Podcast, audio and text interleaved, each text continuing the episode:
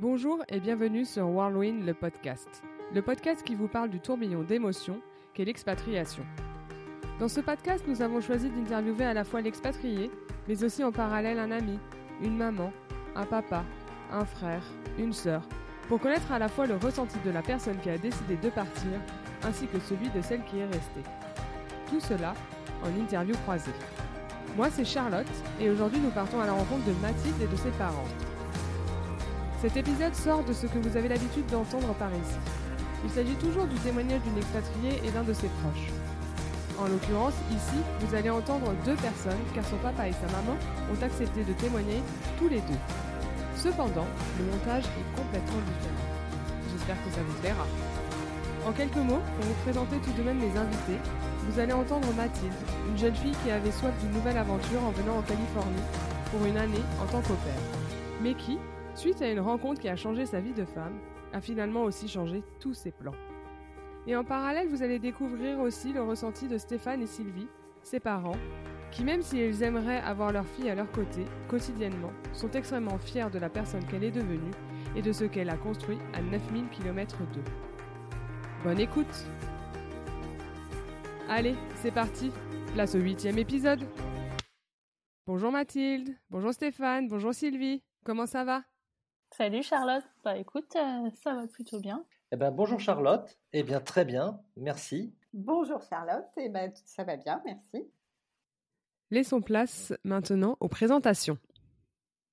Alors, je m'appelle Mathilde, euh, je vis en Californie depuis 7 ans, à Los Angeles, puis maintenant à Orange County, c'est à une heure de Los Angeles, depuis un an environ. Je suis mariée euh, à un Français que j'ai rencontré ici et j'ai deux enfants de 3 ans et demi et 2 mois. Euh, un garçon, une fille. et voilà, bah, ce qui m'a fait venir ici, j'étais au père en fait à la base et j'ai rencontré mon mari sur Tinder. et, et, puis voilà, on s'est mariés après. Alors, donc moi je suis sa maman, je vis à Verrières avec son père, donc on est à 10 km de Paris à peu près.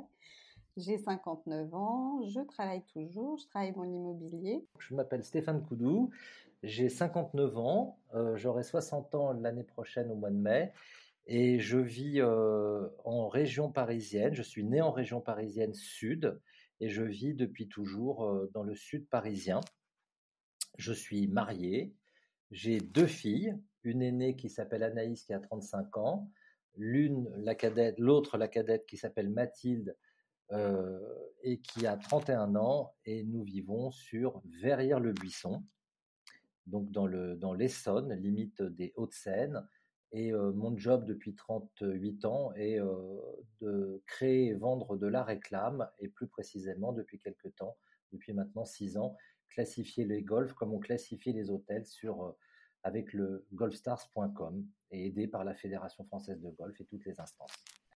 Afin de connaître un peu plus Mathilde, écoutons les anecdotes que Sylvie et Stéphane ont à nous raconter je, je, pense à quelque chose d'assez drôle. Euh, si tu veux, aujourd'hui, encore ce matin, j'ai regardé, euh, Renault vient de lancer un, une appli qui s'appelle Renault Mobility. Mmh. Et cette appli permet euh, de réserver euh, autant une camionnette qu'une Renault Zoé électrique, qu'une maxi Renault Espace.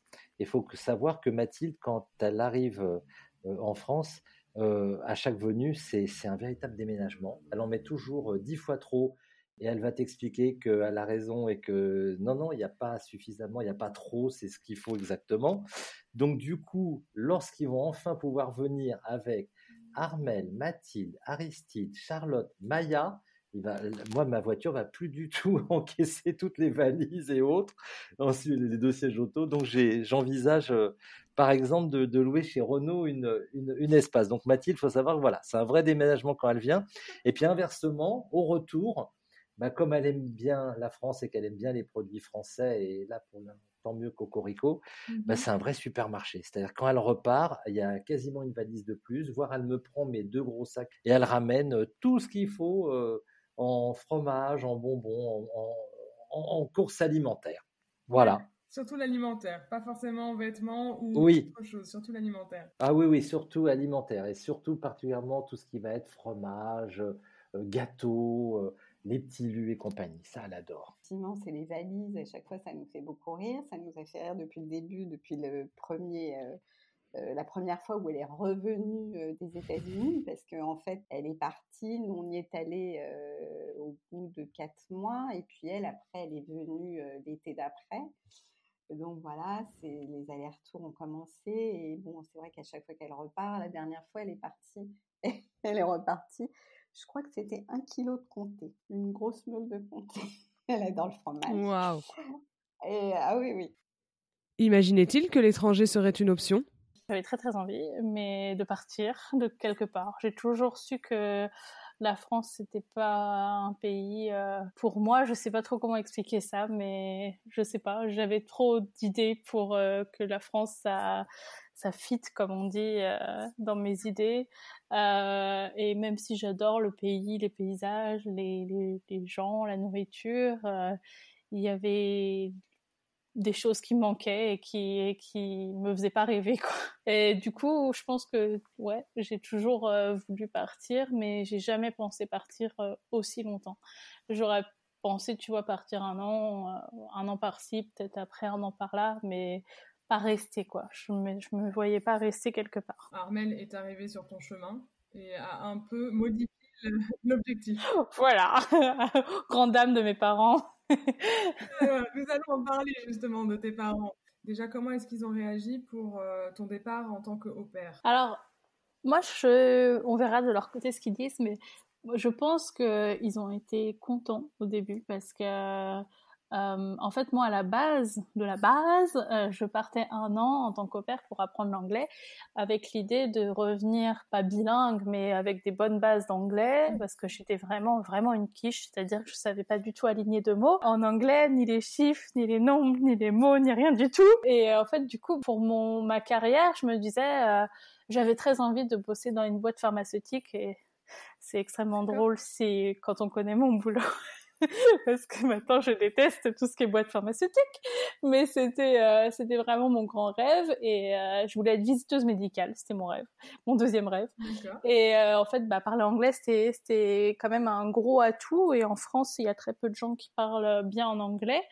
Et du coup je m'étais dit bah voilà je vais je vais aller apprendre l'anglais. Et puis comme ça je peux revenir et avoir cet atout là sur mon CV et faire un boulot. Peut-être qui va me plaire un peu mieux que l'agence immobilière parce que j'étais dans la vente de toute façon voilà, c'était à la base c'était ça et du coup mes parents euh, ils l'ont plutôt bien pris et enfin je pense que voilà ils étaient plutôt contents que je fasse je prenne cette décision d'apprendre l'anglais en, immersion totale et ils l'ont plutôt euh, très bien accueilli. Surtout qu'ils savaient que c'était sur une, durée euh, une durée déterminée. Voilà, c'était un an. Donc après le départ, ça piquait un petit peu, tu vois, mais mais c'était moi je pense que au départ c'était plutôt une bonne nouvelle pour eux euh, que je parte euh, un an pour apprendre l'anglais. Oui et non, Mathilde, elle a toujours beaucoup bougé, elle a toujours été en, ébullition permanente et, et oui, il y a les jeunes aujourd'hui, moi je me considère comme un vieux maintenant, les jeunes aujourd'hui, euh, la France et les frontières de la France sont déjà pas très intéressantes et puis, et puis le, le fait de bouger, c'est tellement facile. Donc oui, je m'étais pas vraiment clairement identifier ce genre de, situation ou de questions, mais où, non, oui et non. Oui, oui. Est-ce qu'elle pouvait partir à l'étranger? Oui. Est-ce qu'elle y partirait? Je ne sais pas trop, mais si on m'avait posé la question, je dirais oui, je la verrais bien quand même partir à l'étranger parce que comme elle bouge tout le temps, euh, euh, c'est quelque chose qui est dans du fait du possible. Alors pas du tout. Euh, en tout cas, pas comme jeune fille au père. Je, pensais effectivement qu'elle voyagerait, etc. Mais quand elle a annoncé fille au père, euh, vu qu'elle travaillait, elle avait un appartement, etc., c'était un peu euh, surprenant. Mais bon, avec Mathilde, on est toujours surpris. Donc euh, voilà, on a un petit, j'ai un petit peu digéré ça en me disant que bon bah oui, c'était bien parce que maintenant, il faut être bilingue. voilà, j'ai vu le bon côté de la chose. Puis je me disais bon bah un an, voilà, c'est vite passé. au final, oui, bah c'est bien. Il y avait, il y avait une deadline. Il y avait voilà. Donc oui, j'ai trouvé ça très bien. Bon, après, quand elle est arrivée sur place, il y a eu des petits soucis. Donc là, les angoisses ont commencé en tant que mère. on est, on voit toujours les pires choses arriver. Puis en fait, comme disait Stéphane, on était en croisière. Euh, donc ça n'a rien arrangé, mais moi j'étais prête à prendre le premier avion pour euh, aller la rejoindre, ce qui n'aurait pas servi à grand chose évidemment. Bon après sa sœur, elle a bien géré parce qu'elle était sur Paris, mais euh, non, on n'avait pas du tout pensé, en tout cas dans un premier temps, qu'elle allait partir. En tout cas pour moi évidemment, parce que je voile un peu la face, je pense maman. On n'espère pas trop en fait. Voilà. Mais en même temps, j'étais super contente parce que je me suis dit c'est une super expérience. Voilà. Et puis encore une fois, un an, bon, c'est un an. Hein. Voilà. Moi, je voyais le un an. ça passe C'est ça. Quelles sont les réactions suite à son départ vécues par ses parents? Tu veux, j'étais tellement content de la voir euh, si active et tellement. et puis pour moi, les voyages sont toujours très formateurs, tu vois. Donc j'ai donc là, à nouveau, je suis, suis pas le yin et le yang, mais enfin bon, c'est la même chose. Euh, si tu veux, j'étais heureux pour elle parce que c'est une très belle expérience. Puis en même temps, triste pour nous parce que c'est vrai que bon, euh, tu fais des enfants pour les voir grandir et pour les, les mettre sur des rails dans la vie, mais en même temps, tu as envie qu'ils soient à côté de toi. Oui, bien sûr. Donc, tu vois, là aujourd'hui, on est sur Paris. Mon rêve, c'est de, de, partir vivre sur la côte atlantique pour terminer mes jours dès que la retraite se présentera. Mmh Mais pour l'instant, avec mon épouse, non, parce qu'on a, on a, on a encore Anaïs euh, ici à Paris, euh, sur, enfin ouest pour elle, elle c'est Colombe, et puis notre petite fille parisienne. Donc du coup, euh, notre vie maintenant tourne autour de nos enfants, nos deux filles et nos petits enfants, et on est, et donc on restera à Paris tant que. Mais bon, la grande aussi, je ne serais pas étonné qu'un de ces quatre, elle parte aussi. Ah oui pour faire simple, à Singapour. Comme ça, ça fera le grand écart. Oh le grand écart euh, du monde. On partira d'un côté. Ça vous promet beaucoup de voyages. Oui, bah, ça nous fait voyager, ça nous rend les neurones, les neurones euh, actifs et c'est parfait, quoi, tu vois.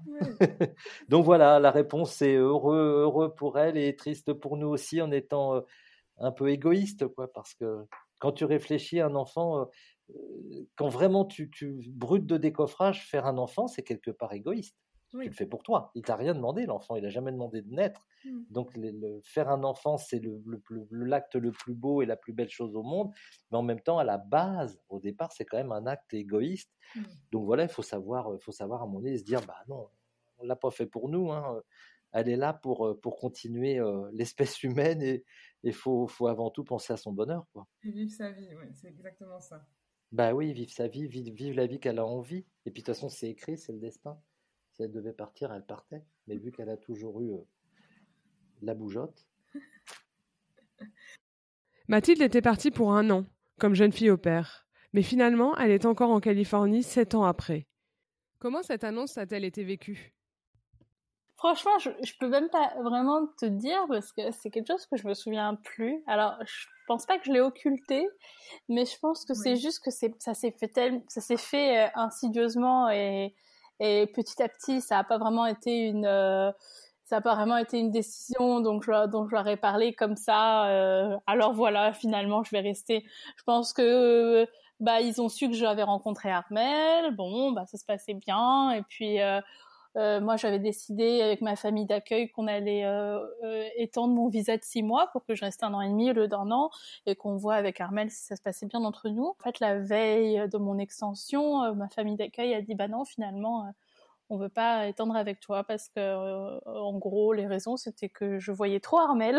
Ils ont essayé de me faire passer ça en mode oh mais tu seras mieux avec lui. Mais sauf qu'ils avaient absolument aucune idée de ce que c'était les visas bah tout ça en fait mes parents ils étaient euh, ils étaient au courant en fait de chaque étape de ça et un petit peu entraînés par ça et, et bah, par contre là à ce moment-là quand on m'a dit que je pouvais pas étendre on a dû prendre une décision très rapide avec Armel de se marier et, euh, et là, là, par contre, j'ai vraiment occulté le moment où je leur ai dit. J'avoue que je n'ai absolument plus aucun souvenir. Je me souviens de que Armel avait beaucoup de mal à le dire à ses parents.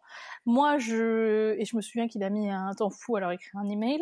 Mais euh, mais moi, euh, je me souviens que j'ai dû leur dire de vive voix euh, et rapidement parce que je dis tout à mes parents. Euh, voilà. Des fois, il y a des trucs que je veux pas leur dire, mais je les redis quand même. c'est la, boîte de la vérité. Mais, euh, mais, comment dire, euh, de quoi je sais, j'ai plus trop de souvenirs euh, de comment ils ont réagi quoi. Je pense, en fait, mes parents aussi sont très, je leur remercie, je leur remercie beaucoup, mais ils sont très, ils, pas qu'ils cachent leurs sentiments, je vais pas les remercier pour ça, mais voilà, si je suis heureuse, ils vont rien dire et je pense qu'ils vont avaler la pilule de leur côté sans rien me dire. Ils vont pas être du genre à me dire mais non, mais t'es folle, mais fais pas ça et tout ça. Euh, S'ils voient que bah j'ai bien réfléchi le truc et que je suis heureuse, ils vont me laisser faire et après c'est eux de leur côté, ils vont gérer leur euh, leurs problèmes de leur, leur, côté. Et je pense que ça a été difficile à avaler et on leur avait dit elle revient pas dans un mois, elle va rester pour toujours. Sur le coup, je leur avais dit, mais non, ça va pas la tête. Et euh, en fait, euh, bah, cette personne avait raison. Mais, euh, ouais, mais moi, moi, personnellement, en tant qu'expat, mais en tant qu'opère en tout cas, je me souviens que j'avais rencontré une autre expat et je m'étais dit cette femme est folle. Elle, parce que je lui disais mais tes parents ils te manquent pas, ta famille elle te manque pas, la France. Hmm. Et elle me disait mais non attends ici il fait beau, c'est trop bien on est, il y a la plage, les gens sont de bonne humeur, euh, le ciel est bleu, il fait toujours chaud. je me dis bah ouais certes, mais enfin bon, euh, la famille c'est quand même ce qui compte le plus. Ça remplace pas, tu vois. Et je me disais ils ont pas de cœur ces gens, c'est pas possible. Enfin je veux dire euh, comment tu vis sans ta famille? Et ouais, voilà maintenant j'en suis une. Et c'est le gros déchirement de l'expatriation. Hein. Enfin, c'est tellement difficile. Bon, en tout cas, on voit que tes parents ont une grande confiance en toi et savent que voilà, si tu prends une décision, elle est quand même réfléchie. T'as pas, euh, tu t'es pas marié avec Armel euh, non plus sur un coup de tête. Donc certes, c'était aussi un peu pour pour les papiers et que tu puisses rester et que vous puissiez continuer à être ensemble. Mais euh, mais c'était quand même bien réfléchi. Donc ils ont confiance en toi et ils savent que alors peut-être qu'ils ont un peu ravalé leurs freins parce que ça leur a fait bizarre, mais ouais, c'est ça. Et puis je pense aussi qu'ils te le diront. Que euh, euh, ils ont confiance en moi, mais ils ont aussi confiance au, fait que je suis extrêmement têtue et que même s'ils avaient dit mais non, mais fais pas ça, je l'aurais quand même fait en fait. Donc euh, ça, je pense que voilà, ils, me connaissent bien et qu'ils se disent il vaut mieux aller dans son sens que de toute façon si si on se fâche avec elle, et eh ben elle le fera quand même. Donc c'est un peu vrai. Je suis un petit peu un petit peu beaucoup têtue, voilà. Bah, en fait, c'était en plusieurs temps, c'est-à-dire que elle nous avait un petit peu préparé. Euh, euh, déjà, elle m'avait dit qu'elle allait euh, demander à sa famille de rester six mois de plus, puisque en fait, elle avait un, visa particulier, et donc elle allait peut-être rester six mois de plus. Je me disais six mois, voilà. Et puis après, elle nous a annoncé pour Armel. oui, alors à chaque fois, on prenait les choses au fur et à mesure. et puis là, elle nous a dit non, mais en fait, tu sais, il veut que je reste et on va se marier. Ah oui? Mmh. Oui, mais alors attends, est-ce qu'on le connaît pas? Toi, ça fait pas. Enfin, voilà, c'est toutes ces questions. Bon, après, je me suis dit, ça va pas, elle reviendra, hein, au pire. Oui, bien sûr. Voilà, il y, a toujours une porte de sortie. Puis voilà, et puis elle nous l'a présenté alors en vidéo, évidemment. Alors son père euh, lui posait plein de questions, le pauvre, il était mal à l'aise. Et, euh, et voilà, quoi, on, on, on, voulait le connaître, on, voulait savoir, bah euh, entre guillemets, si elle épousait pas un voyou, mais enfin bon, je doutais bien que non. Oui, elle est quand même raisonnée. mais bon, c'était effectivement très curieux. Donc petit à petit, on avait les, comme ça les informations qui arrivaient au fur et à mesure. Et gloups et puis, en fait, donc bon, on a assisté au mariage en vidéo, etc. Parce que comme c'était tout précipité, il fallait trouver des billets d'avion tout de suite, c'était pas possible. Avec nos travail et tout, c'était pas possible. Pas étonnant.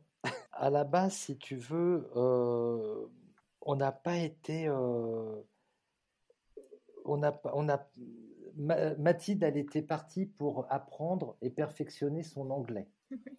voilà, elle souhaitait euh, pouvoir parler facilement l'anglais. Petite anecdote au passage, à l'époque, quand elle était jeune, elle adorait les langues et, elle, euh, elle, voulait absolument apprendre le japonais. Moi, j'ai mais non, il vaut mieux apprendre le chinois. Bon, bref. Et euh, elle voulait apprendre l'anglais. Donc, elle est partie avec une, un organisme qui s'appelle euh, Natural Care et qui est qui l'a mis dans une famille à Los Angeles. Elle aurait très bien pu atterrir à New York, à Atlanta. Enfin bon, il y avait d'ailleurs ce genre de ville. Ensuite, ça s'est pas forcément bien passé. Et puis elle rencontre Armel. Ils tombent amoureux tous les deux. Et, elle dit bon bah Cultura Care c'est terminé, il va falloir que je rentre en France. Et c'est Armel qui lui a dit écoute euh, non, euh, tu, je t'aime, tu restes, je t'épouse. Donc elle nous a annoncé ça. Euh, voilà, on a dit bah bon alors attends, attends, on vient au mariage, on vient pas au mariage. Et donc, pour l'anecdote, Charlotte, nous avons fait, nous avons vécu son mariage une fois de plus grâce à Merci à Paul et à FaceTime, avec euh, une coupe de champagne à la main, l'iPad au milieu, euh, et on a vu notre fille euh, se marier, voilà, comme ça. Mais vous n'avez pas pu venir pour le Virtuellement, on était présent. D'accord. Non, non, bah non, on aurait bien voulu venir, mais en même temps, c'était pas possible, ça allait vite, quoi. Tout allait très vite. Et tout va toujours très vite avec Mathilde. Donc, non, c'est clair, c'est clair. En plus, c'était un peu une question euh, importante puisque si elle se mariait pas, elle était elle obligée de retourner en France. Donc euh, c'est sûr que ça a dû aller très, oui. vite. Voilà, et puis en même temps, on s'est dit, tiens, bon, alors Armel, lui, a été chassé par des, France, euh, des Américains pour venir avec ses compétences aux États-Unis. Ouf, coup de bol, il est français, il se pourrait qu'il revienne. Vu qu'elle est française, lui, il est français, je t'avoue qu'on a eu cet espoir secret avec mon épouse en disant bon, c'est bien, elle se marie, mais peut-être qu'elle va rentrer. Ils vont rester encore un petit peu, puis elle va se marier. Mais aujourd'hui, comme elle me dit, et elle a mille fois raison, je peux pas lui dire le contraire. Elle dit papa, mais pourquoi veux-tu que je rentre en France? On est tellement bien aux États-Unis. La France, c'est quoi? L'économie, c'est quoi? Les salaires, c'est quoi? Enfin, une fois de plus, voilà, on, veut, on veut qu'elle soit heureuse. Anaïs, pareil. Donc euh, bah, voilà, Anaïs, elle n'a pas bougé encore, mais Mathilde, bah, bien sûr, ne rentre pas parce que franchement, en France, c'est pas rien n'est parfait ni aux États-Unis, mais enfin, voilà, c'est quand même un peu mieux. voilà, l'espoir secret Carmel et elle rentrent en France parce qu'il était français. Là, on a oublié le truc hein, maintenant, c'est clair. Ah oui, bon. L'espoir d'un retour en France était-il présent dans la tête de Stéphane et Sylvie? Ouais, je pense que ils espéraient et ils espèrent encore que je revienne et je peux pas leur dire que non, je reviendrai jamais. Là, c'est pas dans nos projets parce que euh, ici il y a tellement plus d'opportunités professionnelles qu'on euh, se voit pas rentrer en France. Puis en plus en ce moment, ce serait pas vraiment le, le moment. Mais mais c'est vrai que j'ai déjà fait l'erreur euh, de leur dire après la naissance de Charlotte, je leur avais dit ah tu sais je pense qu'à l'entrée à la maternelle à trois ans on, reviendra euh, et bon bah maintenant elle a trois ans et demi et je me vois pas du tout revenir cette année ni l'année prochaine ni dans deux ans. Clairement euh, voilà. Mais des fois alors bon maintenant on se dit peut-être que quand on aura la nationalité ça c'est dans trois ans je crois peut-être que là on sera plus à même et plus en tout cas euh, on pourra bouger plus facilement parce qu'on ne perdra pas tous nos visas et notre carte verte, etc., qui est très très compliqué à obtenir. Ouais, et puis je crois que tu, si tu quittes le pays, euh, que tu as la carte verte, que tu quittes le pays pendant plus de six mois, donc tu la perds, il me semble. Ouais, ouais. Et, une fois que tu l'as perdue, alors là, c'est vraiment très très compliqué de revenir. Ah bah oui, non, mais c'est quasiment impossible. Et puis, enfin, on a tellement galéré pour avoir des visas tellement galéré. On est passé par tous les types de visas. Après, on a eu la green card et c'était tellement un, c'est tellement un soulagement d'avoir la green card et d'être considéré comme un résident permanent et pas un alien comme ils appellent ça ici. Tu as le droit à beaucoup plus de choses et être quand même plus considéré, même si tu toujours pas le droit de vote, qu'on veut pas la perdre. Ça, c'était trop de travail et en plus, nos enfants sont américains maintenant et on veut quand même avoir la même nationalité qu'eux. Mais après, me voir me voir dans 15 ans encore ici, je sais pas. Des fois, je me dis, bah, le système, euh, système scolaire américain euh, me fait tellement peur que, euh, hmm. que vraiment j'ai envie de rester là Mais après, est-ce que j'ai envie de rentrer en France? Je ne crois pas. Mais en Europe ou en Asie ou je ne sais pas ailleurs. pour l'aventure. C'est marrant parce que, parce que souvent, cas dans les personnes que j'ai pu euh, avoir en contact, euh, c'est, euh, je ne sais pas si je resterai ici toute ma vie, mais je ne sais pas si je rentrerai en France non plus. Donc pays européen ou Suède, Norvège, enfin voilà, pays aux alentours de la France, mais mais pas forcément la France. Ouais. Bah ouais, parce qu'en en fait, quand on part, on se rend compte à quel point il y a un manque d'opportunités en France et et aussi clairement faut le dire un manque d'argent parce qu'en fait pour euh, pour faire quoi que ce soit professionnellement il faut que les gens veuillent bien acheter le produit ou les services. Et mmh s'il n'y a pas d'argent les gens achètent pas. Et donc en fait ton, ton projet ben il est très vite euh, euh, voilà il, tombe très vite à l'eau. Donc alors que ici tu as l'impression que tu peux tout faire c'est une idée tu, tu peux tout faire. C'est un peu, c'est ça l'American Dream. Un peu. Après, je dis pas que tout le monde réussit, évidemment, mais, euh, mais en tout cas, tu as, les clés pour le faire ici. On, on te dira jamais, ici, j'ai l'impression qu'on te dira jamais, non, mais attends, t'es complètement taré de faire ça. C'est clair. C'est possible. Et puis, essaye. Et puis, si tu te plantes, euh, t'auras pas un trait rouge sur ton CV en disant que t'as raté ce que t'as essayé. C'est clair. Plutôt, euh, tu l'as essayé et ça, c'est magique. Et ça, c'est courageux. Mais pas, euh, mais pas pointer du doigt comme on peut quand même beaucoup l'entendre en France. Bah, c'est sûr qu'en France, euh, c'est toujours de te mettre des freins sur ce que tu veux faire et, euh, et voilà. Après, je vais pas critiquer la France, hein, j'adore la France, mais professionnellement, hmm, ça coince. Et Ouais, si t'aimes si t'aimes bien être salarié et que, tu te plais bien dans ton petit boulot, bah enfin ton petit ou ton grand boulot d'ailleurs, ça fait ça fait péjoratif de dire ton petit boulot, mais euh, bah ouais, dans ces cas-là aucun problème. Mais euh, mais c'est sûr que si t'as des si t'as envie d'entreprendre, c'est mort quoi. Ou même enfin par exemple le boulot de mon mari, il est euh, ingénieur informatique et en France, il, enfin concrètement, il serait payé moins de la moitié de ce qu'il est payé alors certes, il y a des, la vie est beaucoup plus chère ici, mais quand même, euh, et ils bosseraient peut-être plus. Enfin, ils seraient beaucoup moins reconnus. Ici, c'est des demi-dieux les ingénieurs informatiques mmh. parce que voilà, ils sont vachement bien reconnus par l'entreprise. C'est, ils sont adulés presque. j'exagère, mais euh, j'exagère, mais euh, mais voilà, c'est c'est c'est un boulot qui est très reconnu. Alors qu'en France, bon, ouais, ok, t'es ingénieur informatique, c'est bien pour toi. Mais on l'aime notre France quand même, on l'aime. Mais oui, bien sûr. C'est pour ça qu'on y retourne souvent. Peut-être peut-être un jour, parce qu'elle aura peut-être le mal du pays. Mais bon, je pense que s'ils doivent quitter les États-Unis, euh, ça sera pour un autre pays. Mais, pas, pas la France, je pense pas. Mais elle aime son pays, mais pour y vivre et travailler et autres, euh, non, ça, je pense que ça sera pas la France. Et puis, ils nous ont dit, non, mais vous inquiétez pas, de toute façon, on va rester deux, trois ans, mais après, peut-être cinq, mais bon, on rentrera en France et ainsi de suite. Oui, ça fait sept ans. C'est ça. Et bah, après, quand même, je, bon, je, me suis rendu compte qu'il n'allait pas rentrer. Voilà, j'ai bien compris qu'il ne rentrerait pas. Bon, en tant que maman, euh, c'est un déchirement, mais euh, à un moment, j'espérais toujours. Ce qui compte, c'est qu'il soit heureux. Voilà, c'est pour moi, c'est tout ce qui compte. Oui, parce qu'en plus, voilà, tu as dû te dire que euh, au final, aux États-Unis, elle n'avait pas rencontré un Américain, mais un Français, donc c'était pas mal. Oui, parce que potentiellement, grâce à ça, elle allait revenir, peut-être. Exactement. Exactement, tu lis dans mes pensées. non, mais elle, elle négociait très bien le truc. C'est-à-dire qu'en en fait, elle me l'amenait pas, c'était pas d'une façon euh, abrupte. C'est-à-dire qu'elle disait non, mais bon, tu sais, on va rester trois ans, euh, puis après on verra. Euh, Bon, mais j'ai bien compris qu'après, on verra rien du tout. Et, voilà, elle me, elle m'a amené ça très gentiment. Euh, elle essaie de te protéger. Exactement. Et non, mais t'inquiète pas, maman. Euh, non, je, ne m'inquiète pas. Euh, voilà. Et puis, puis voilà, au fur et à mesure, la vie, ils ont acheté un appartement. Bon, bah là, j'ai compris. je me suis dit, bon, arrête de te faire de, des idées. Ouais, c'est marrant que tu parles de l'appartement parce que j'avoue que j'en ai, j'en ai absolument pas parlé, même avec Stéphane. Mais Mathilde m'a dit, je crois que le jour où on leur a dit qu'on avait acheté un appartement, là, ils ont compris que, en tout cas, ce serait pas pour, pour tout de suite.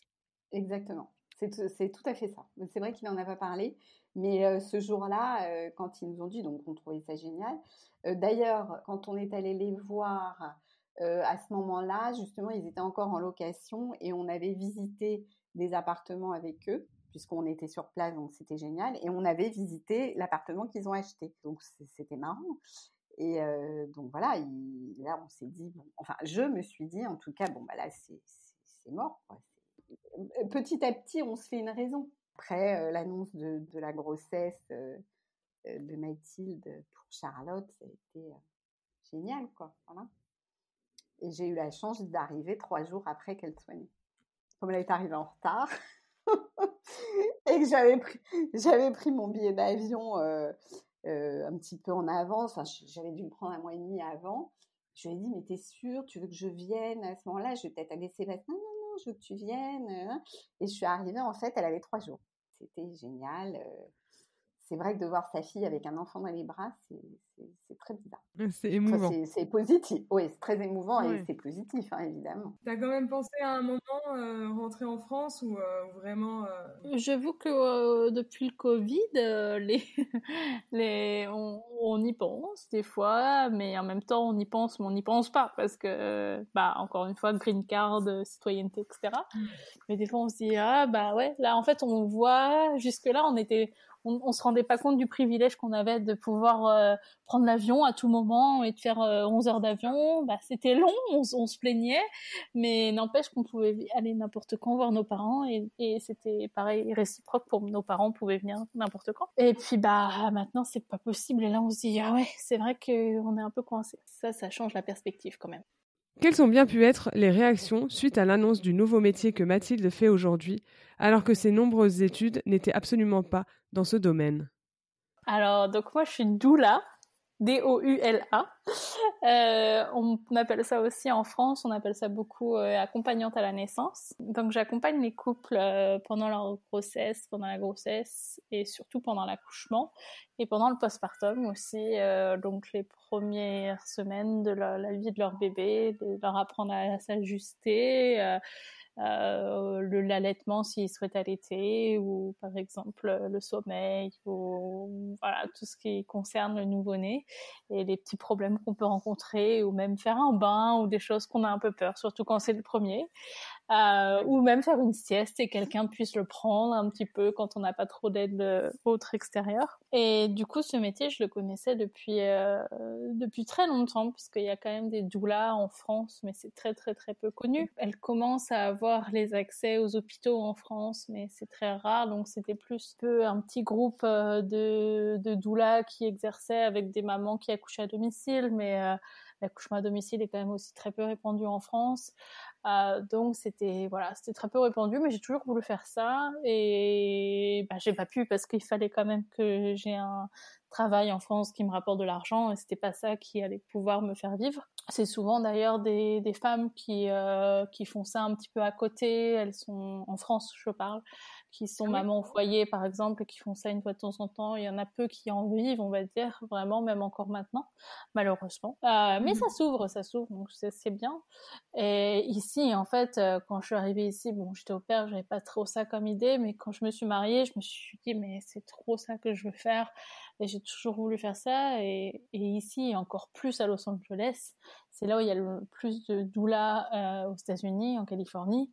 Euh, et donc j'ai dit bah bingo, euh, je peux faire ça. bon, j'ai fait un training qui était très court, mais mon training je l'avais fait dans les dans les dix dernières années euh, où j'avais tellement lu et tellement tellement vu de choses par rapport à tout ce qui tourne autour de la grossesse, de l'accouchement et du postpartum que bon, j'ai pas appris grand chose au jour de mon training, mais euh, mais voilà, j'ai commencé ce métier. C'est vraiment une passion de, de les accompagner. J'ai toujours l'impression d'être trop chanceuse d'être là pour eux et d'être euh, et de les de voir ces, tous ces nouveaux-nés et ces femmes mmh. enceintes je trouve ça trop beau et pendant la naissance en fait euh, les, les mamans m'appellent enfin les familles m'appellent en fait quand ils sont prêts à m'avoir en général c'est c'est pas forcément des, des parents, des mamans qui veulent euh, avoir, euh, par exemple, pas, des, pas de péridurale.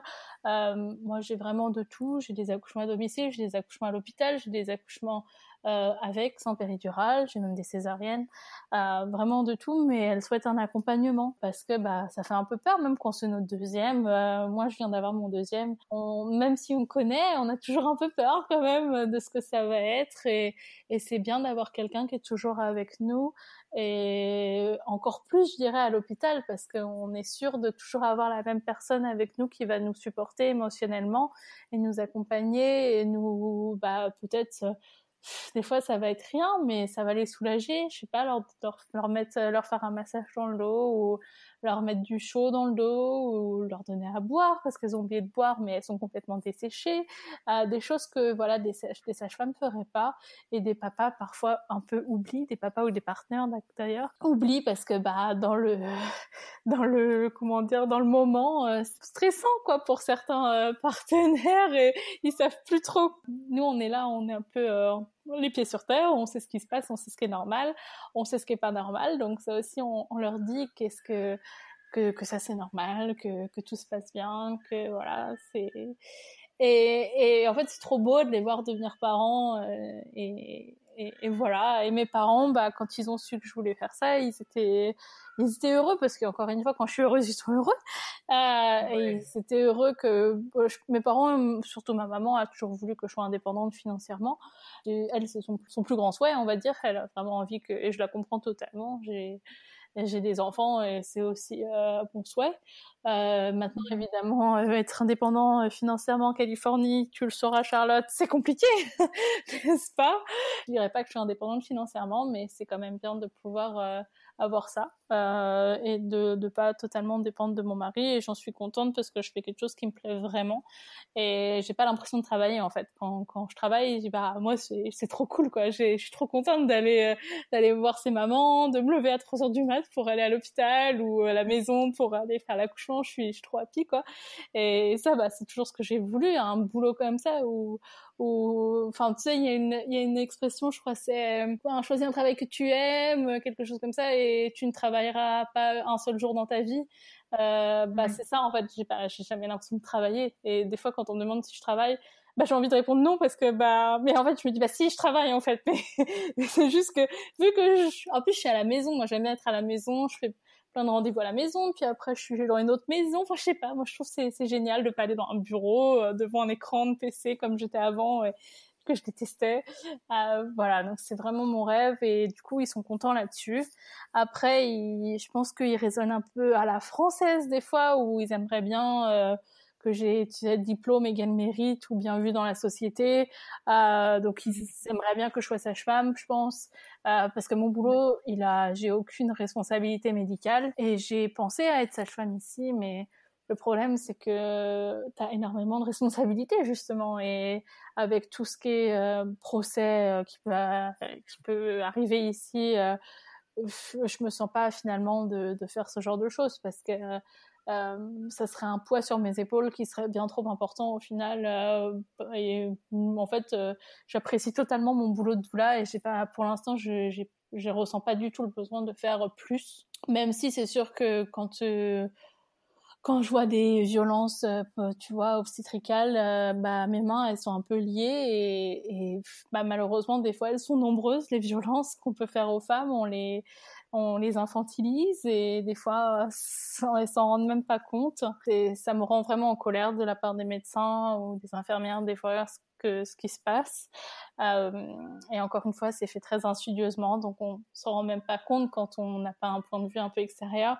Donc ça, c'est la seule partie qui est difficile, euh, le fait d'être doula et un peu devoir bah, pas fermer sa bouche parce qu'on peut quand même dire des choses quand ça devient trop, euh, voilà mais on peut pas non plus euh, il y, a, y, a, un maximum qu'on puisse faire quoi. Euh, donc ça c'est la partie où je me dis ah bah être infirmière ou être euh, être sage-femme ça pourrait être euh, bah voilà je pourrais peut-être changer un petit peu en tout cas les choses dans certains mmh. certains cas mais voilà mais sinon mes parents bah ouais ils sont ils sont contents que je fasse ce que j'aime je pense. Ouais je pense que c'est le principal quand on sait que son enfant est contente alors oui comme tu dis, tu n'es pas indépendante financièrement, mais au moins tu ramènes quand même quelque chose à la maison et tu fais un métier qui te plaît. Euh, c'est quand même euh, le principal. De l'autre côté, Armel, il a, il a les reins assez solides aussi, donc.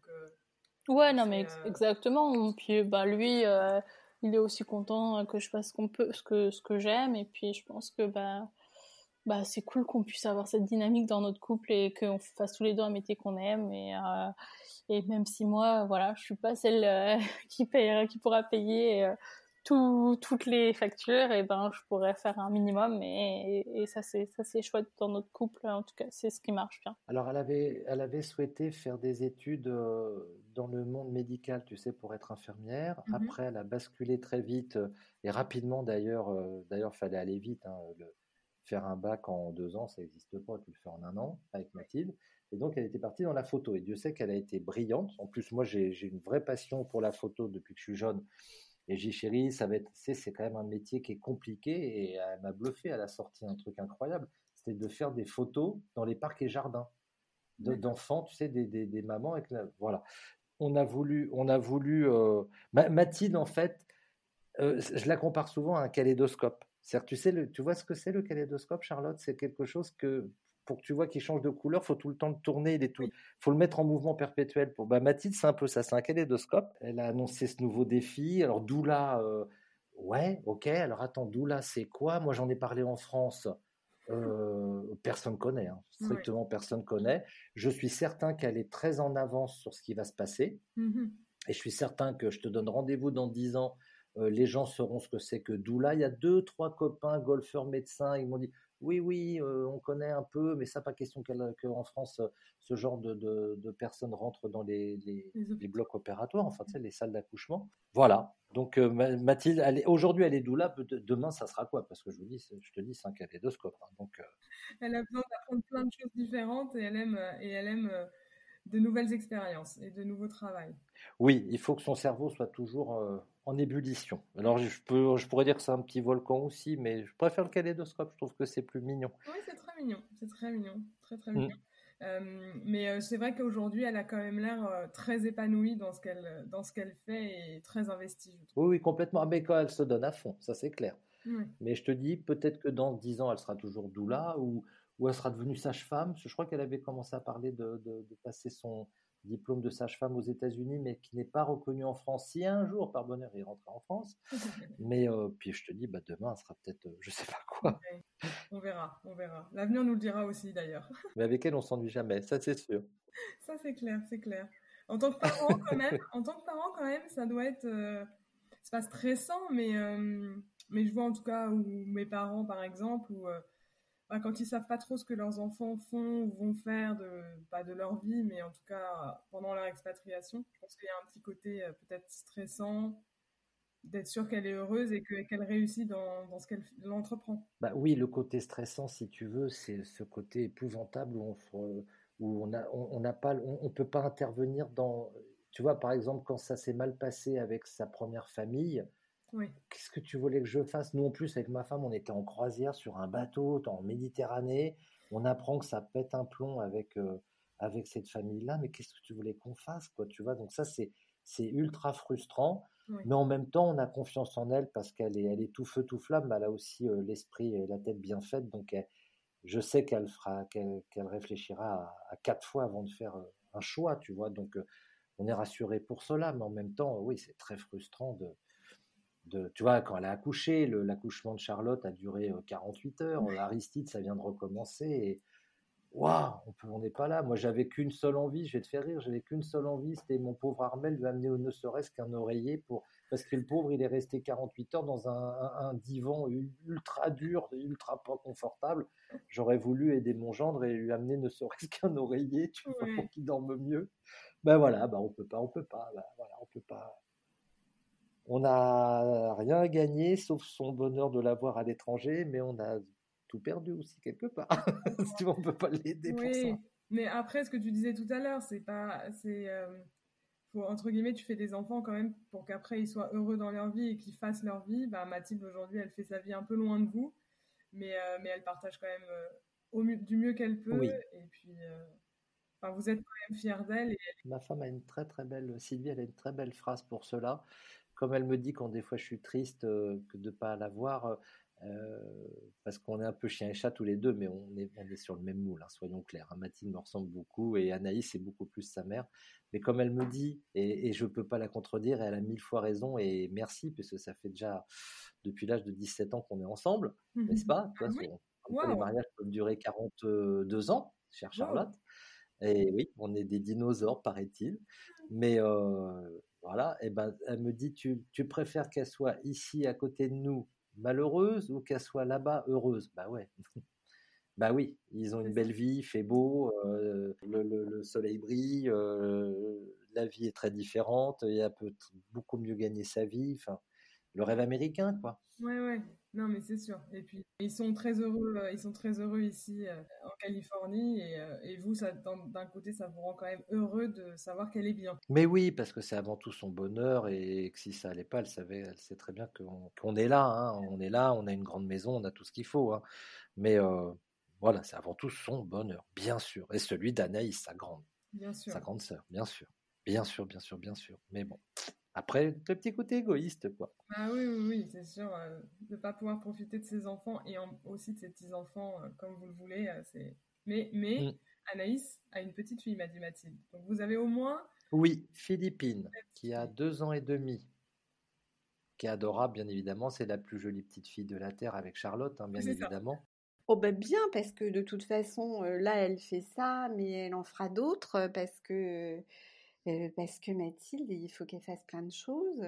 Alors Doula, non, elle m'a expliqué, je connaissais pas trop, mais j'ai une amie euh, qui est directrice de crèche et du coup mmh qui connaît bien ce métier. Et ça commence à venir en France parce qu'il y a des maisons de naissance, etc. On change beaucoup la façon de, de, de, naître, des naissances.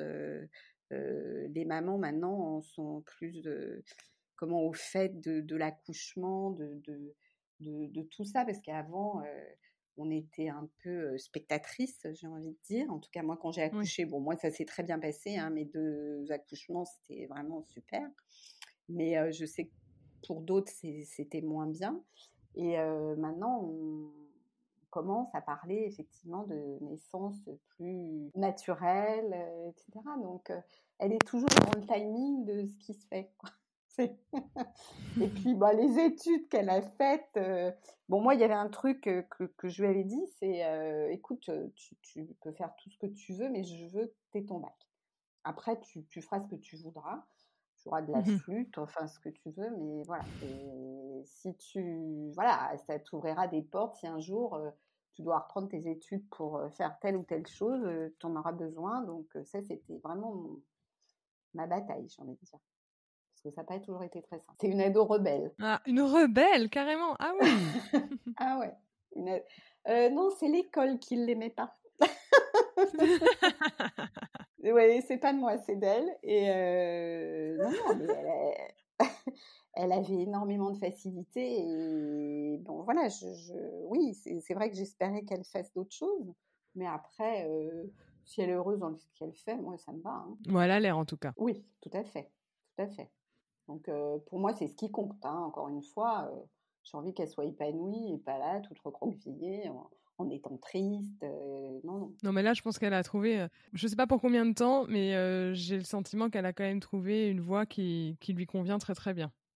Oui, oui, je, je, je pense aussi. Et puis, voilà, on fait des enfants pour qu'ils soient heureux avant tout. Donc, qu'elle fasse ce qui lui plaise, en fait. Mathilde est maintenant aux États-Unis depuis 7 ans. Comment l'annonce des différents grands événements de sa vie ont été vécus bah, tu vois, le mariage, je m'en souviens pas trop. Euh, mais bon, c'était une étape, on va te dire, tu vois, c'était une marche. Puis ma, fille, c'était une deuxième marche, tu vois. C'est comme des pilules à avaler, elles deviennent un peu de plus en plus grosses, quoi, je pense. C'est un petit peu ça le problème. Euh, il y a eu aussi l'achat euh, de notre maison à Los Angeles à un moment quand on était encore à Los Angeles. Et là, là, c'est encore une autre pilule parce qu'ils disent, bon, ça veut dire qu'il reste, du coup, je pense, tu vois. Donc, en fait, c'est à chaque fois, c'est un peu des pilules comme ça à faire passer, hein. Euh, mais, mais, ouais, les enfants, je pense que c'est plus dur pour eux parce qu'ils sont loin. Et heureusement, je bénis ma sœur pour avoir fait aussi un enfant parce que comme ça, ils en ont une quand même encore euh, en France, qui a un, an de moins que Charlotte. Donc ça, c'est c'est cool pour eux. Je suis très heureuse parce qu'ils ont quand même euh, leur petite fille, une de leurs petites filles qui est toujours là et qui peuvent voir n'importe quand et, avoir ce plaisir-là. Mais c'est sûr que chaque fois qu'il y avait euh, des, événements comme ça, bah c'est difficile et Aristide, euh, bah là c'est encore pire parce qu'en fait avec le Covid, euh, ils n'ont pas pu le voir encore et ils devaient venir juste après la naissance, ils n'ont pas pu. Et je crois que c'est ça qui est vraiment le plus difficile parce que vraiment euh, c'est c'est vraiment compliqué pour voir de pour eux de de, de pas les voir quoi. Euh, et le FaceTime c'est bien mais c'est quand même très différent de toucher etc des câlins et des bisous. Et des câlins et des bisous. Et puis bon bah Charlotte euh, à trois ans et demi le FaceTime ça lui va bien un petit peu mais au bout d'un moment elle s'en fout euh, et Aristide il comprend rien donc euh, c'est quand même euh, c'est quand même euh, ouais ça c'est c'est vraiment difficile pour eux depuis la, la, la naissance d'Aristide je pense que c'est vraiment compliqué ça, ça se comprend ça se comprend de savoir que leur fille a deux enfants et qu'ils ne peuvent pas en profiter. Alors des fois, c'est pas grave de entre guillemets de pas en profiter tous les week-ends, mais au moins de se voir une à deux fois par an. Et, et puis rien, rien de pouvoir en fait. Là, c'est juste qu'on peut pas quoi. C'est ça qui est, qui est, le plus dur. Bah bien, bien évidemment, bien. à nouveau, c'est yin et yang quoi. Bien et mal, bien parce que parce que parce que c'est la suite logique d'une d'une vraie vie riche et et puis au final, somme toute, somme toute au final très classique mariage, enfant, enfin tu vois. Bon, ok, c'est pas classique parce que c'est l'aspect expatrié aux États-Unis, mais c'est au final une suite logique et j'ai bien sûr qu'on a bien réagi, mais en, pensant tout de suite immédiatement qu'elle allait, voilà, qu'elle avait, qu'elle, s'était bien installée aux États-Unis et que, qu'elle s'y sentait bien et que la preuve, elle se mariait, elle faisait une, une petite fille, ensuite un petit garçon, etc. Donc voilà, la réaction, ça a été très bonne. Fière d'être grand-parent. Ouais, ouais, ouais, complètement fière. Euh, elle se marie, elle a dans la foulée Charlotte, ensuite Aristide. Euh, non, voilà, très, euh, réaction, réaction positive de notre part et en même temps frustrée. Quoi. Il y a ce mot, je vais souvent le répéter, mais tu vois, il y a, à Paul, c'est merveilleux, mais il n'y a pas les odeurs, il n'y a, pas, il y a pas le toucher, il n'y a pas le tactile, il n'y a pas tout ça, quoi, tu vois. Tu vois, là, Aristide qui nous regarde avec du haut de ces deux mois, là, on fait les imbéciles dans, dans live, avec le FaceTime du, de l'iPad, mais bon, il te regarde, il fronce un peu les sourcils, mais t'es qui, toi? Tu vois, il y a pas, on n'est pas, on l'a pas dans nos bras. Mais bon, voilà, c'est comme ça. Ouais, et puis d'autant plus difficile avec le Covid que vous n'allez peut-être pas arriver à, venir à Los Angeles tout de suite pour le serrer dans vos bras. Voilà, bah oui. Ah oui, c'est, on n'a qu'une envie. Mmh. Là, là, tu vois, en plus, le, le, le, on avait pris des billets d'avion pour venir cet été, et puis, et puis bah, tu, vois, tu vois, tu connais la suite des, des événements avec le Covid, quoi. Donc, bon, gardons espoir pour 2021. Oui, oui, oui, on se dit que tout ça va, va rentrer. enfin, on espère que ça va le plus vite possible rentrer dans l'ordre et tu vois, on sait que, alors ça c'est la débilité du système, on sait que si tu fais Paris, Los Angeles, tu peux pas. Mmh enfin pour nous, hein, je parle. Par contre, tu fais Paris au hasard, Mexique, 15 jours, tu restes en quatorzaine là et tu, et tu repasses par une frontière mexicaine pour Los Angeles, tu peux. Alors bon, bah là, il faudrait qu'on soit en retraite pour pouvoir se dire, bon, pas de problème, on part un mois. Mais là, on peut pas. On peut pas. Moi, déjà, le job est difficile en ce moment, donc il faut que je sois présent. Et un mois, c'est juste pas possible. Quoi. Je peux pas. Quoi je fais mon, je fais mon salaire tous les jours. Hein. Je, pense que je suis comme beaucoup, quoi. Oui, oui, bien sûr. Mais bon, le, jour où ça va réouvrir, vous arriverez à prendre un petit moment pour venir les voir. On est dans les starting blocks, hein, c'est sûr, hein, mais quand? Voilà, c'est la question. Oh, c'était tourbillonnant, c'était. Et alors, c'était vrai parce que quand j'ai reçu 23 euh, ans, je me suis dit 23 ans, elle, elle, était toute jeune en fait, 23 ans. Oui et en même temps, ça passait tellement vite, mais bah, on réagit au fur et à mesure, en fait. C'est euh, c'est un peu un tsunami par moment, et puis, euh, puis, puis, on s'habitue, et, voilà, on s'habitue aux choses, oui, qui passent. Surtout qu'en plus, euh, elle t'a annoncé la grossesse de Charlotte, c'était votre première petite, petite enfant. Tout à fait, c'était c'était génial. C'était Bon, elle a eu des petits soucis au départ, mais après, oui, oui. Bon, alors après, comme disait Stéphane, c'est vrai que c'était pas 48 heures pour Charlotte, c'était 51 exactement. Et là, euh, j'ai pas dormi pendant deux jours en fait parce que parce que j'arrêtais pas enfin j'arrêtais pas non j'essayais de pas trop envoyer de SMS à Armel qui me répondait toujours très gentiment. Mais voilà et puis bah là Aristide pareil bah, je sais qu'elle voulait d'ailleurs je sais pas combien elle veut d'enfants mais je sais qu'elle en veut beaucoup. C'est génial c'est que juste que là par exemple bon bah quand elle a eu Aristide ou même avant Charlotte je, je peux pas l'aider c'est-à-dire que je, ne peux mmh. pas prendre Charlotte en vacances, elle est trop petite, je ne peux pas l'aider pour le week-end, je ne peux pas faire ce que je fais pour, euh, pour Anaïs, par exemple. Je ne peux pas la soulager au quotidien, je ne peux rien faire au final. À part lui, des fois je lis des bouquins, puis elle me dit, tu peux me faire un résumé, euh, euh, voilà, par exemple pour les enfants et, des choses comme ça, mais c'est la frustration voilà. Après, je me dis, bon, bah, quand je travaillerai plus, j'aurai plus de temps libre, donc je pourrais me rendre en espérant plus facilement là-bas. Alors, il y a eu des fois où elle était un peu, je me souviens quand elle, elle avait Charlotte, elle me disait, ah, bah, j'ai rencontré une maman, elle vient voir sa fille tous les mois. Il y avait une espèce mmh. de jalousie. Mais moi, tous les mois, je ne peux pas, quoi. Je... Et après, vous avez aussi des amis qui vous disent, oh là là, je sais pas comment tu fais. Ben, comment je fais, comment je fais, je, je, je fais, je, je, je, je suis bien obligée. Comment est-ce que tu fais pour avoir une fille si loin, c'est ça? C'est ça, pour avoir tes petits-enfants. J'ai encore une amie ce mmh. matin qui m'a dit Oh là là, mais ton petit-fils, tu l'as pas vu, mais comment tu fais?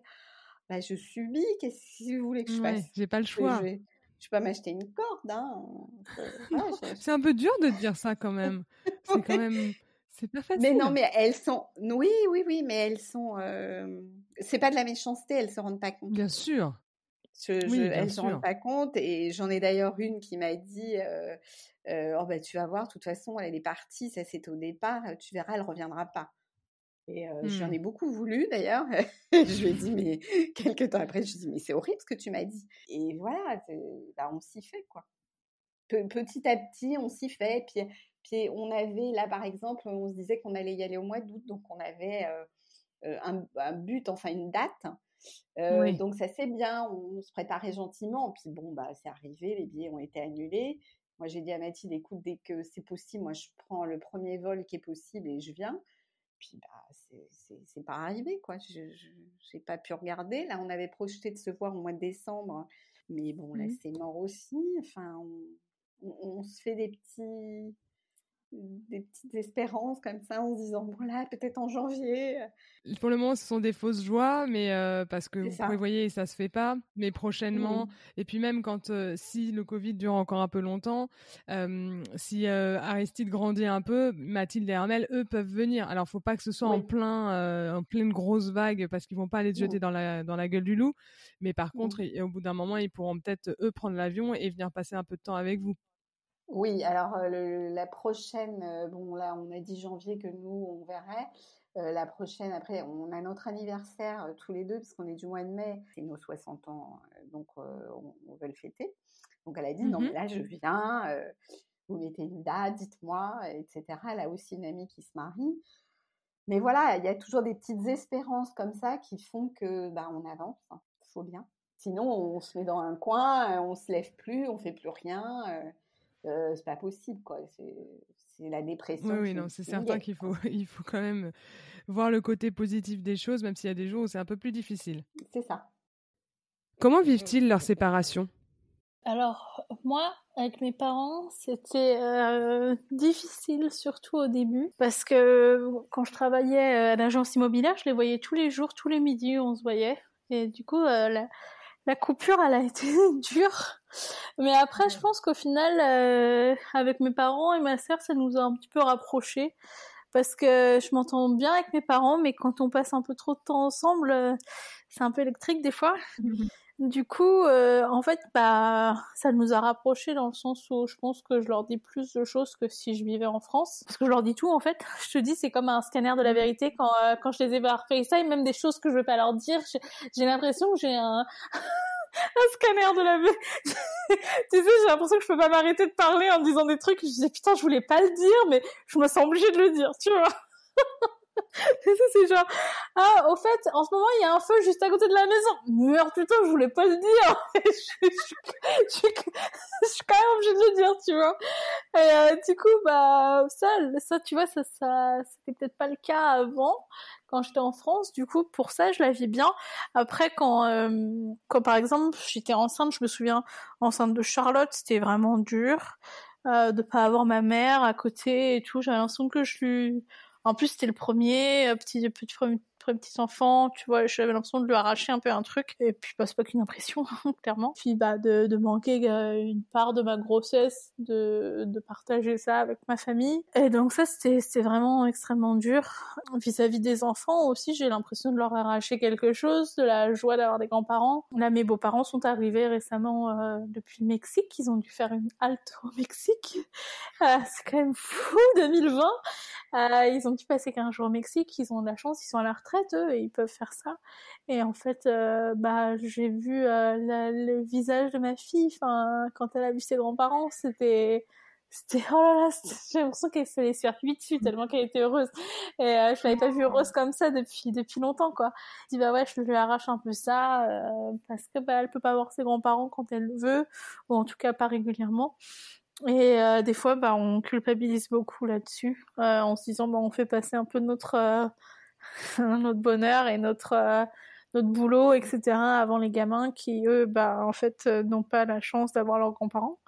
Mais d'un autre côté, moi, je dis toujours à mes parents, et je trouve que c'est vrai que quand on se voit, on profite vraiment. Et par exemple, tu vois, bah, on va passer un mois ensemble chez eux, où eux, ils vont venir à la maison pendant deux semaines, trois semaines, et ils vont vraiment vivre avec nous, on va vraiment vivre avec eux.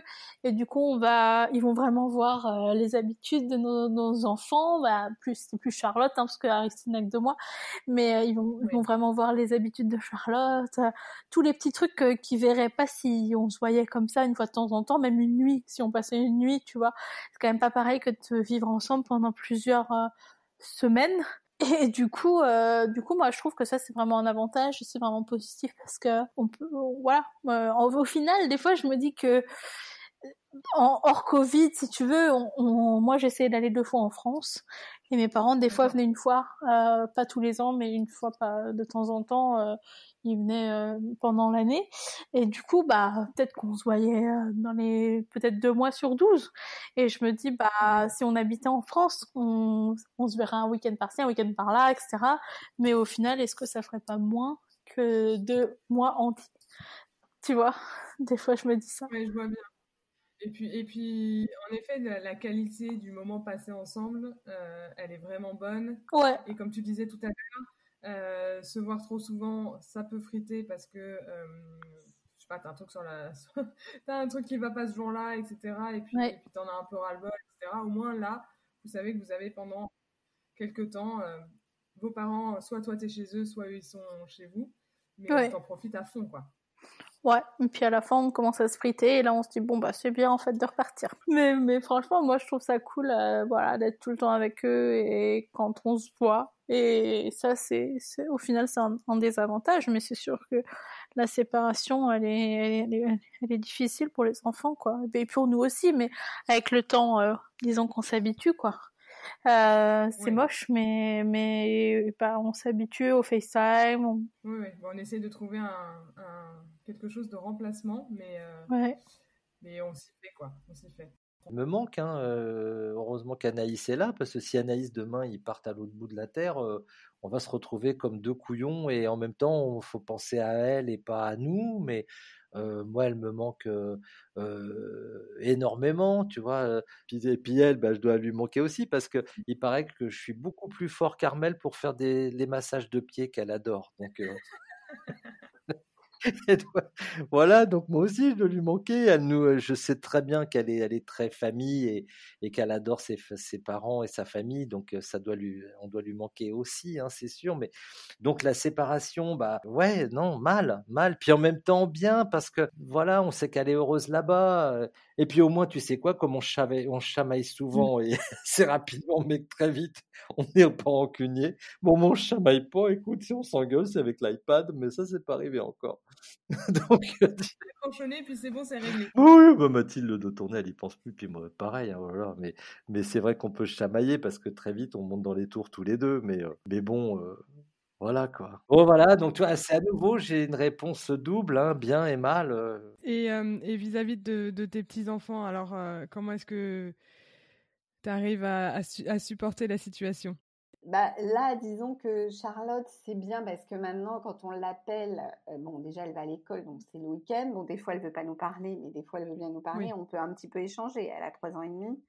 On peut un peu parler. Voilà, on envoie des photos, on envoie des vidéos, des colis euh, et des cadeaux. La dernière fois, j'ai fait un gros colis. Euh, je suis passée par UPS, je n'avais jamais fait ça. Euh, mais là, je me suis défoulée. C'est comme ça, je, je, des livres, des cadeaux, euh, et puis aussi il y a FaceTime, donc là on peut lui parler. Et puis Mathilde euh, m'appelle souvent, on se parle beaucoup, que ça soit en audio, elle peut m'appeler au téléphone ou alors en vidéo quand elle est avec Aristide. Ça, elle nous appelle très souvent. Au début, quand il est né, on s'appelait quasiment tous les jours. Pour ça, elle, elle garde le lien. Bah, elle en a besoin aussi, sans doute. Hein. Oui, mais alors, oui, elle le dit pas beaucoup d'ailleurs. Tu le sens. Bon, enfin bon, ça c'est, elle va pas me dire à chaque fois tu me manques, maman. Oui, oui, oui. Et puis, mais c'est vrai pour en revenir quand elle est partie ou après, je me suis dit, mais à un moment, je me suis dit, alors il y a peut-être des parents qui se posent la question, justement les enfants, enfin les des enfants d'expats, enfin les parents d'expats, pardon, qui se disent, mais pourquoi, qu'est-ce que j'ai fait de mal, pourquoi il part si loin? Je, me suis posé la mmh, question pourquoi elle fait ça? On se pose la question en tant que parent, enfin en tant que, en tant que mère, en tout cas, je mmh. me suis dit, mais qu'est-ce que je vais. Voilà, elle veut s'éloigner de nous. Euh. Non, surtout qu'en plus, là, en réalité, elle est partie à l'origine pour apprendre l'anglais. Elle a rencontré Armel, qui lui a un super travail ici et, euh, est vraiment bien ici et elle est amoureuse, donc elle reste. Et puis, et puis voilà, c'est vraiment. Il n'y a vraiment aucun aucune chose qui peut te faire penser qu'il y ait quoi que ce soit. Non, non, mais mmh. évidemment, non, mais ça c'était au début. Je me suis dit peut-être ils vont rentrer, mais pourquoi ils rentrent pas? Et puis après, je me suis dit mais c'est stupide de penser ça. J'en ai parlé d'ailleurs, mais voilà, on ne peut pas peut-être s'enlever ça de l'esprit. Oui, après ça dépend de la, situation. Et niveau confidence, est-ce plus ou pas spécialement depuis l'expatriation? Non, alors on, se téléphone beaucoup, encore une fois, on s'envoie beaucoup de SMS. Euh, mais avant, bon, bah avant, évidemment, il y avait, il y avait le, lien, euh, voilà, on, la voyait souvent, mais on s'est toujours beaucoup euh, téléphoné. il se passe pas une semaine sans qu'on ait une nouvelle, sans que je l'ai au téléphone. on est quand même, enfin, je pense, sans dire de bêtises, on est assez proches. Donc, après, si elle a un souci, oui, elle, elle va en parler, mais oui, alors peut-être avec les enfants, et des fois elle va me dire ce que tu en penses, mais bon, elle, sait ce qu'elle doit faire. Moi, comme je lui ai dit, hein, tu es une excellente maman. J'ai pas de conseils à donner et puis de toute façon c'est pas parce que moi j'ai eu des enfants que je vais lui donner des conseils je suis pas une mère à lui dire ah tu devrais faire ci tu devrais faire ça et surtout pas parce que il y a tellement de choses qui ont changé pour l'éducation des enfants que je trouve ça très bien d'ailleurs que non non je, suis pas. Enfin, en tout cas, j'espère. Non, non, pas du tout. Mais c'est marrant parce qu'elle m'a parlé de quelque chose comme le radar de la vérité. Genre quand vous l'avez en visio et que. Euh, elle veut pas vous dire quelque chose au départ, mais qu'elle sent bien que vous sentez qu'il y a quand même quelque chose et que donc, bah, elle va finir par vous le dire parce qu'elle n'arrive pas à le retenir. oui, oui, c'est très marrant parce que et peut-être même sans l'avoir, des fois quand je sens un SMS ou un truc, je, sens, mmh. alors je sais pas, c'est peut-être le lien qui m'unit à mes enfants, je sens qu'il y a un truc qui cloche. Et euh, alors du coup, je, lui pose la question, et voilà, c'est pour ça qu'elle dit le radar de la vérité, mais euh, oui, c'est drôle comme expression. oui, oui, je, je, je ouais, ouais, c'est vrai en plus. Ou un SMS, il y a quelque chose.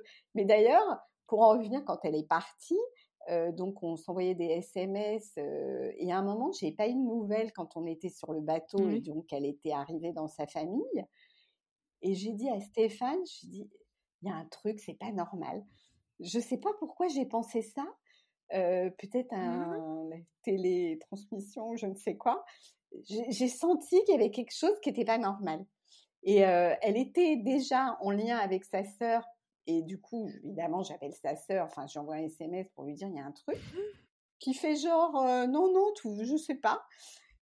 Mais à travers ça, j'ai senti qu'il y avait un truc pas normal.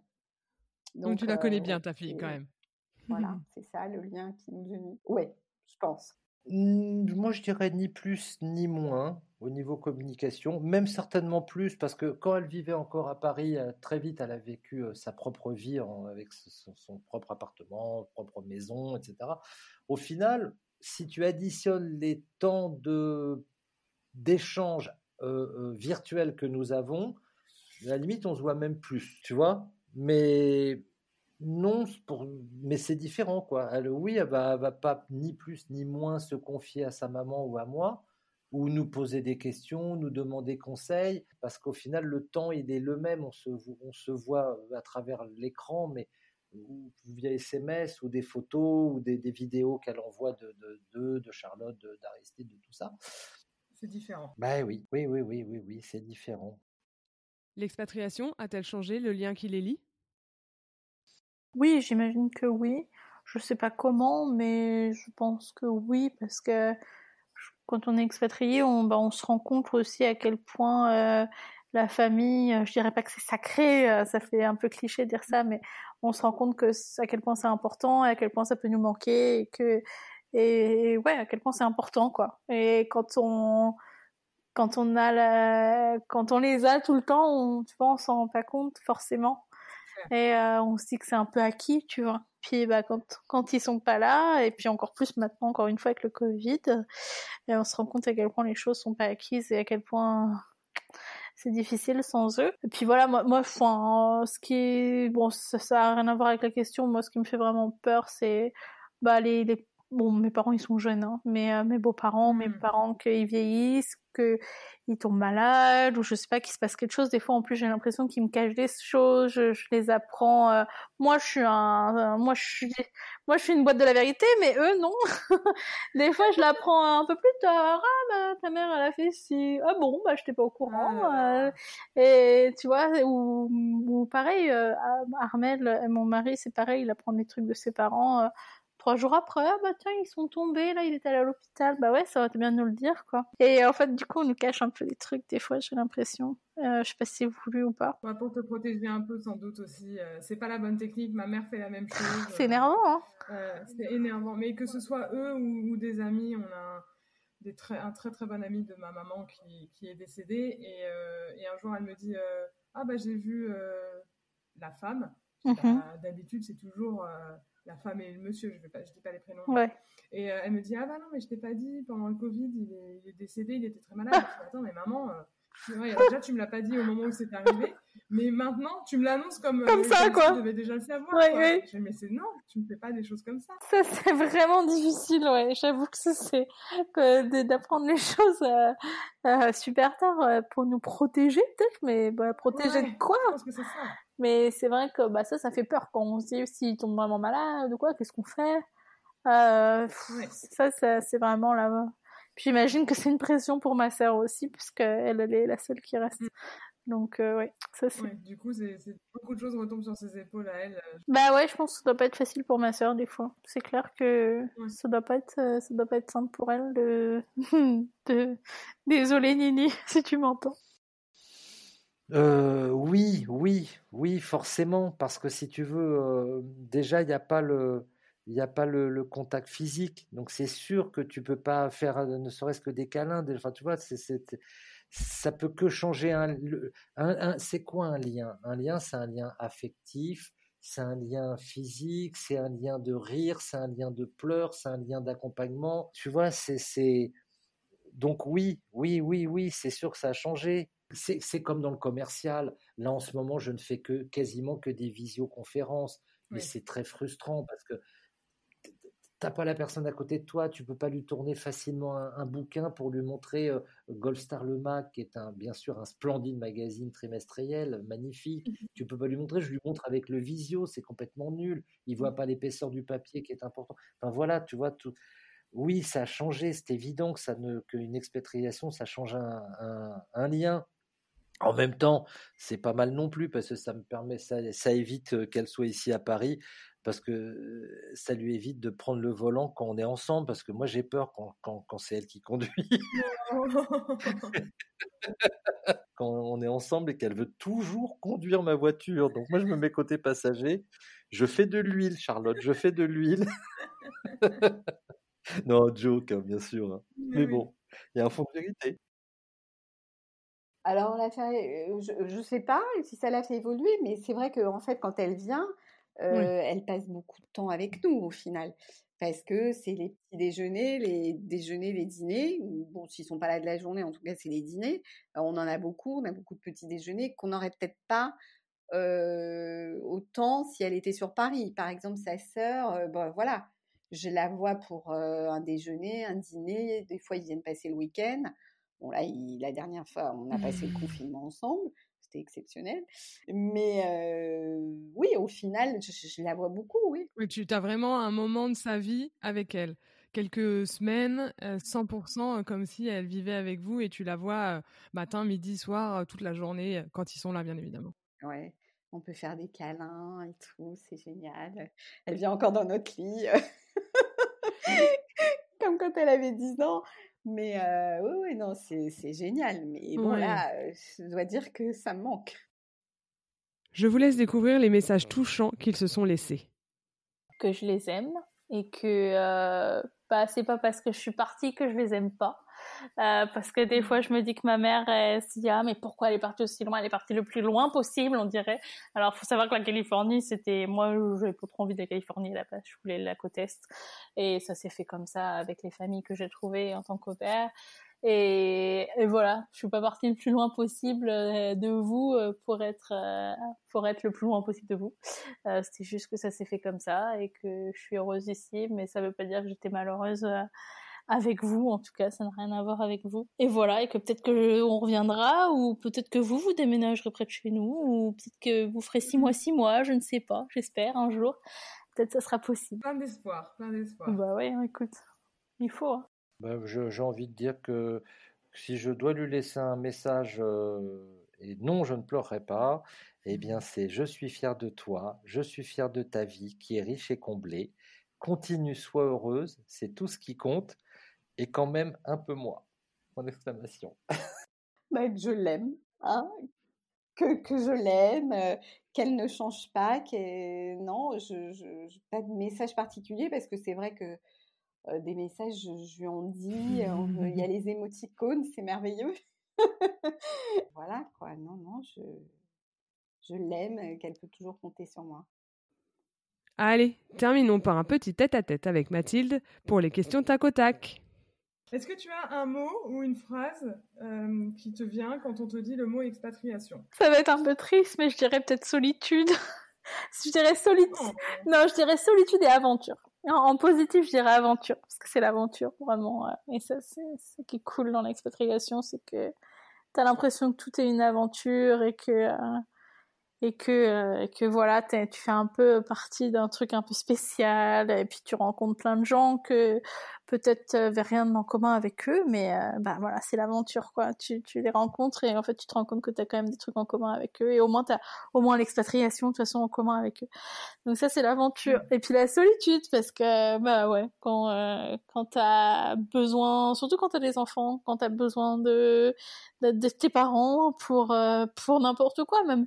Je veux dire pour aller faire un resto ou quoi, il faut toujours que que tu appelles une babysitter ou quoi ou peut-être des amis, si t'as des amis qui ont des enfants aussi ou qui veulent bien garder tes enfants, bon, c'est la solitude pour ça ou pour euh, pendant le confinement, tu vois, bah non, n'allez pas voir nos parents, bon, en France non plus a priori, je sais pas, mais mais c'est c'est c'est ouais, t'es un peu, tu te sens un peu seul quoi des fois. Tu te dis bon, bah là ce week-end j'irai bien dîner chez mes parents ou chez chez ma tante ou je ne sais pas ou ma grand-mère, puis bah non, en fait t'es seul. Tu vas avec tes amis, c'est bien aussi hein. Tes amis deviennent un peu ta famille euh, sur place, même si c'est plus difficile de leur dire écoute, ce soir je vais me faire un resto, tu peux me garder mes gosses. Euh, bon, là c'est plus difficile. C'est ça. Mais bon, tu, c'est vrai que tu crées des, des amitiés vachement plus facilement euh, quand tu es expat et ça c'est vraiment un point positif, je trouve. Et super forte. Je pense que c'est des amitiés, même si un jour vous rentrez, rentrez en France ou dans un autre pays, vous partiez d'ici. Hum, il y en a avec qui tu garderais vraiment contact parce que l'amitié est très forte. Oui, clairement. On a eu une amie, là, des amis qui sont repartis sur la côte Est. Et, euh, mhm. bah, enfin, on va essayer, on part sur la côte Est en décembre, donc on va essayer de les voir. Euh, c'est vraiment, on est, enfin, on, on, essaye de souvent s'envoyer des SMS ou de s'appeler. Et, et, on a des enfants du même âge aussi, donc ça aide. Et, euh, et ouais, clairement, euh, clairement, ça renforce. Euh, je, je pense pas que j'aurais eu des amitiés comme ça à mon âge, en tout cas, peut-être plus euh, des avant quand t'es ado, où tu gardes des amitiés fortes comme ça, mais se faire des amis et d'avoir une relation comme ça pendant ta vingtaine, ta trentaine, c'est plus rare, je pense. Et quand t'es expat, bah, c'est pas très rare en fait. Est-ce que tu as un conseil euh, à donner pour annoncer son expatriation? Je sais pas, peut-être faites comme moi petit à petit. en, mode, euh, vous, genre, euh, une petite information de temps en temps. Oh, bah, j'aimerais bien peut-être aller là. Et puis deux semaines après, oh bah finalement j'ai peut-être trouvé un boulot. Et puis après ah bah j'y vais en fait. Je sais pas. Moi je suis un peu comme euh, le gouvernement français en ce moment. Euh, ils font passer par les médias tu vois pour faire passer la pilule. Ils font euh, ils font passer par les médias des petites phrases des petits trucs comme ça et tu dis ah oui d'accord ils vont faire ça. Et puis après ils l'annoncent pour de bon alors je suis, peut-être un petit peu comme ça tu vois. Faire ça en, douceur peut-être pas la grande annonce je sais pas. Les prépare psychologiquement petit à petit jusqu'au jour où tu leur dis maintenant c'est décidé et je pars dans deux mois. Exactement. Préparation psychologique d'abord et peut-être pas ouais peut-être pas trop longtemps en avance euh, le vrai vraie annonce de bon bah maintenant c'est telle date. Et puis aussi euh, peut-être aussi faire attention à pas euh, pas dire non mais c'est que pour un an ou enfin on peut le dire hein, mais des fois on sait pas. Donc euh, c'est on peut dire bah c'est prévu que ce soit un an. Mon visa c'est un an mais pas dire euh, c'est sûr c'est certain je reviendrai dans un an ou je reviendrai dans trois ans. Parce que bah la vie est tellement faite de surprises que bon. Après les gens ils, le problème c'est que les gens en France ils se raccrochent à ça et ils sont extrêmement déçus quand euh, quand bah en fait ils se rendent compte que peut-être au bout d'un an ou deux ans ou trois ans on revient pas en fait, donner de l'espoir, c'est cool sur le moment, ça fait, ça aide à faire passer la pilule, mais en final, après, c'est encore pire, quoi. La plus grande leçon que tu as apprise en t'expatriant J'ai appris beaucoup de choses sur euh, les différentes cultures, on va dire, je pense, je pourrais dire, euh, que, que, bah, les cultures ont, parfois, depuis la France, on croit connaître certaines cultures, et puis en fait, pas du tout. On critique souvent les Américains, et en fait, euh, bon, les Français sont bien à critiquer aussi, hein, ils sont pas, pas, si mal. Donc peut-être d'être euh, d'être un peu plus ouvert sur euh, le monde et sur euh, les gens et sur leur culture et pas juger au premier abord et se dire non mais t'as vu ce qu'ils font ou quoi. En période de doute, que fais-tu de doute ou de down, etc. Que fais-tu pour garder le cap? Alors nous on fait des projets. mais euh, pas que en période de doute. Je crois qu'on parle toujours de, faire un nouveau truc et d'avoir euh, une nouvelle aventure en route. Euh. bah là, avec le Covid, on se dit on va déménager à l'est. On a envie d'avoir un une nouvelle aventure. Mais ouais, c'est on, se dit bah on, se fait des projets. C'est clairement un mot du tac au tac. on fait des projets et j'ai déjà entendu dans tes autres interviews que c'était quelque chose qui revenait aussi et, et c'est vrai que bah ça aide à ou même euh, enfin voilà je dis déménager mais euh, juste aussi bah tiens on va partir en vacances là. Euh, ou bah tiens là en décembre on va partir à l'est pour se faire un petit road trip de de 10 jours. Voilà et puis un week-end. ouais ouais un week-end avec des amis aussi clairement bah mmh. notre dernier week-end était super chouette. Enfin tout tout ça c'est c'est ce qui remonte le moral et ce qui fait qu'on se dit bah, on est bien là et on est bien quoi. Pourquoi l'expatriation t'a changé? Je me vois plus du tout faire métro boulot dodo euh, alors qu'avant bah, je me disais que c'était comme ça qu'on vivait et en fait euh, je me dis mais mais c'est l'horreur de faire ça. Euh, c'est, c'est, enfin, moi pour moi c'est l'horreur. Et je me dis, je me dis toujours, mais pourquoi les gens ils s'expatrient pas? C'est tellement mieux ailleurs. et des fois on dit, bah l'herbe n'est pas plus verte ailleurs, mais je pense que des fois elle l'est quand même. Donc là, là-dessus, ouais, sur ma vision du travail et, et des et des comment dire des opportunités euh, et ça ça ça m'a vraiment changé euh, ma manière de, de, réfléchir et de comment je comment je vois les choses. Et puis aussi bah l'aventure comme je disais euh, quand on me dit le mot expatriation moi je pense toujours aventure. Et et ça ça m'a changé parce que maintenant j'ai ça m'a changé dans le sens où en côté négatif euh, je me dis mais est-ce que je vais pouvoir retourner à une vie française classique? Est-ce que je pourrais retourner à ça en fait? Et genre être euh, un peu pas comme tout le monde tu vois c'est hyper péjoratif de dire ça euh, parce qu'il y a plein de gens différents en France qui ont plein de choses à dire et plein de choses à faire et plein de cultures mais euh, mais d'être un peu bah, une française parmi les français quoi. Alors que là je suis une française parmi les, américains et, et j'ai l'impression d'être euh, de vivre un peu dans, dans, une aventure, tu vois. Et, euh, et du coup, bah, ça, ça m'a changé parce que euh, je me dis, bah, est-ce que je pourrais un jour retourner à ça je sais pas, on verra. J'ai pas fini avec l'expatriation. Pour moi, ça s'arrêtera pas là. Et même si on déménage dans un autre pays, la France, ça sera pas le prochain. J'ai envie de voir l'Asie, j'ai envie de voir l'Amérique du Sud, j'ai envie de voir plein de choses. On n'a qu'une vie et, et j'ai envie de découvrir le monde et les autres cultures. Quoi, j'ai trop envie. C'est c'est trop passionnant quoi.